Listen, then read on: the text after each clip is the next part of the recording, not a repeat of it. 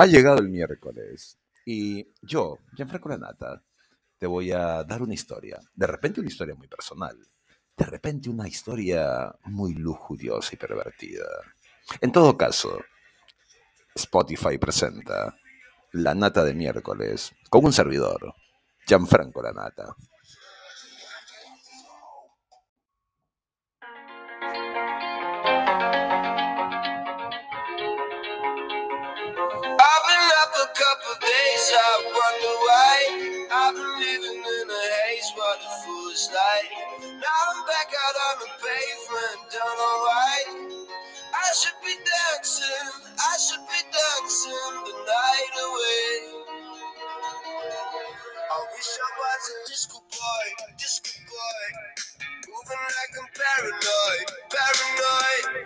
Wish I was disco boy, disco boy.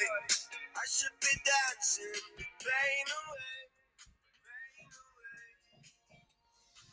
Santo miércoles. Querida Darling, espero estés bien. No sé de ti hace mucho tiempo. ¿Sabes? Me regresé a Madrid. Ojo, es algo temporal. Las situaciones en el país son claramente un poco inestables. Y lo cierto es que prácticamente ya nada me liga al Perú. Salvo a mis padres, que sin duda son mi preocupación.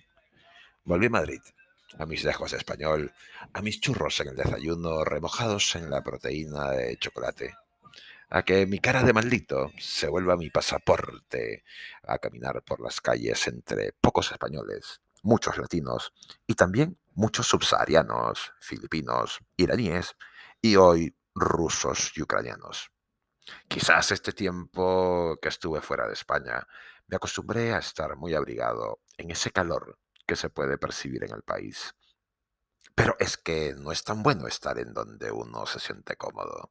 Y el mundo no precisamente tiene por qué ser hospitalario. Aprendí que es una competición constante, sin treguas. Es ganar o morir, no hay más. Y en este nuevo estar en Madrid, me he visto protegido, como siempre, por Antonieta, mi incondicional de toda la vida. Tuve la suerte de llegar para su aniversario. Está espléndida. Cumplió 55 años.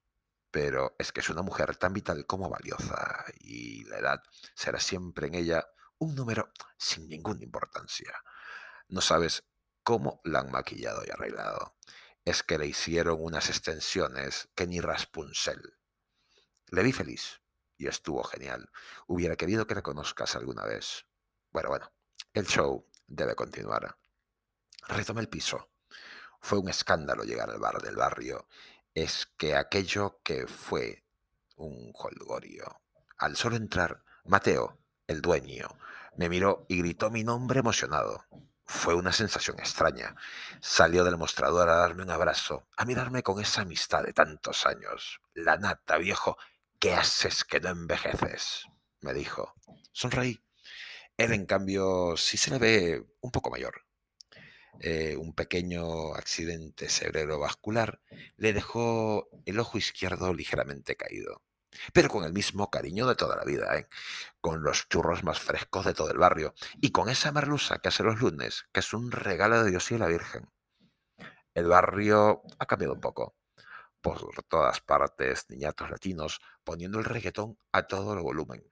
Mucha gente se incomoda con ello, sobre todo las personas mayores. A eso hay que añadir que dejar el coche en la calle ya es una irresponsabilidad, porque roban mañana, tarde y noche. Se parece mucho a Hispanoamérica. Hay, ladronzuelos en motocicletas, aves de rapiña que te arranchan el móvil y se van corriendo. Incluso se meten a los centros comerciales y a vista y paciencia de todos, se llevan los móviles, tabletas e incluso computadoras que venden allí.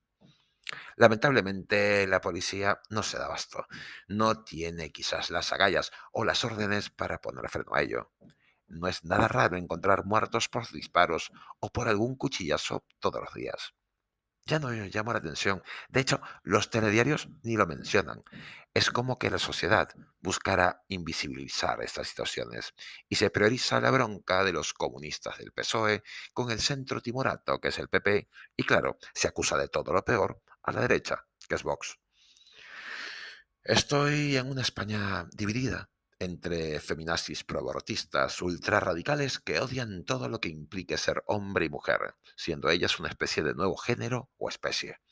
Y ya ni te digo de los colectivos LGTBYZ, que intentan nulificar también a las mujeres, diciendo que los trans son mujeres y que las mujeres de verdad son solo un accidente con útero. Hay broncas por todas partes. Y es que la sociedad, no sé si después del COVID o por alguna otra influencia, se ha vuelto demasiado conflictiva. Que si usas el coche con etanol, los ecologistas te, tildarán de degenerado. Y si usas el auto eléctrico, los progres te señalarán de explotador del pueblo y nuevo rico. Que si comes carne, los veganos te dirán que eres un asesino. Ah, pero viajar en avión no daña a nadie, por el contrario, es bueno para todos ellos. Y si pueden hacer que el gobierno les pague los vuelos en primera clase, aún mejor te darás cuenta que es la hipocresía más grosera la que vivimos por acá. He comenzado a hablar un poco de ruso y aprenderlo un poco, y no porque tenga un afán multilingüista, es prácticamente por sobrevivir en la calle ante la cantidad de inmigrantes rusos y ucranianos. Se huele la guerra hasta por aquí. Eso sí, los rusos tienen algunos enclaves en algunas zonas de Madrid, es salir del metro y caminar por una pequeña Moscú o Kiev, con el vodka por todas partes, con putas a todas horas del día y con una suerte de rivalidad con los subsaharianos que se pelean las calles con ellos y los latinos por el terapicheo de heroína, coca y pastillas. El sábado caminaba por el paseo de la Castellana y un musulmán atacó a cuchillazos a un israelí que subía al taxi, muy a pesar que están en pleno ramadán. El tema religioso es otro punto complicado. Se ven más mezquitas. Y claro, la población musulmana también exige sus derechos por encima de los católicos, que extrañamente éramos la población mayor en España. Aún recuerdo que el reino fue gracias a la reina Isabel, la católica, por si sonara un poco extraño. España es una especie de polvorín. Ojo, sigue siendo mi segunda casa, o tercera. Aún estoy en un clima de primavera, con días espectaculares para ver desde el balcón o tomar una caña. Pero claro, ni pensar en ir a ver una corrida de toros, porque de pronto hasta quieren cerrar las ventas, la plaza de toros más importante de Madrid. Y es que dentro de poco, comer unas tapas de jamón ibérico o tomar una copa de algún Rioja será probablemente una agresión a alguna que otra minoría. Conocí a una latina, es mucho menor que yo, nos hemos vuelto amigos, de esos que se hablan todo el día por el WhatsApp y que tonteamos de rato en rato. No es una relación precisamente, es solo charlar. Ella me cuenta lo suyo y yo lo mío. Quizás en algún momento nos conozcamos físicamente, que de pronto son solo charlas virtuales. Y bien sabes que ello no es lo mío. Soy un animal de piel y de contacto físico, de sensaciones y de afectos. Vamos, no tengo que describirte aquello que sabes muy bien, pues lo viviste conmigo. Pero claro, ya es un pasado tan distante que merece la pena hoy recordar y celebrar.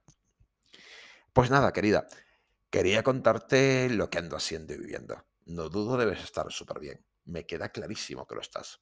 Decidí hablarte porque me parece justo no dejar las cosas en pendiente. O como dicen por allá, en, en stand-by. No somos aplicaciones del móvil para estar así, ni tampoco el ordenador para dejarlo en hibernación aquello de dejar las personas en la heladera es algo un poco feo. Y claro, cuando las queremos sacar de allí, muy probablemente no será nada igual. Y como la comida incluso tendrá un saborcillo diferente, que por mucho que lo recalentemos todo, no vas a ver lo mismo. Te miro por allá, a tantos mil kilómetros, deseándote lo mejor como siempre. No hay duda que aquello de ser el doctor en las postrimerías de nuestras charlas me dejó en claro que hablar de más afectos o de más sentimientos era simplemente hablar de más, de un algo que ya no existía. Y es mejor así. Así ser libre tú y libre yo. Así Madrid me da esta idea de ser uno más en la ciudad que una vez, hace poco más de 200 años, era la capital del mundo. De poder ser nuevamente un español que no pretende adaptarse a nada. Por aquí de repente suena un poco de exceso de chulería, pero es que yo ya vengo de serie. Saludos cordiales, querida darling. Madrid, un miércoles santo. La nata.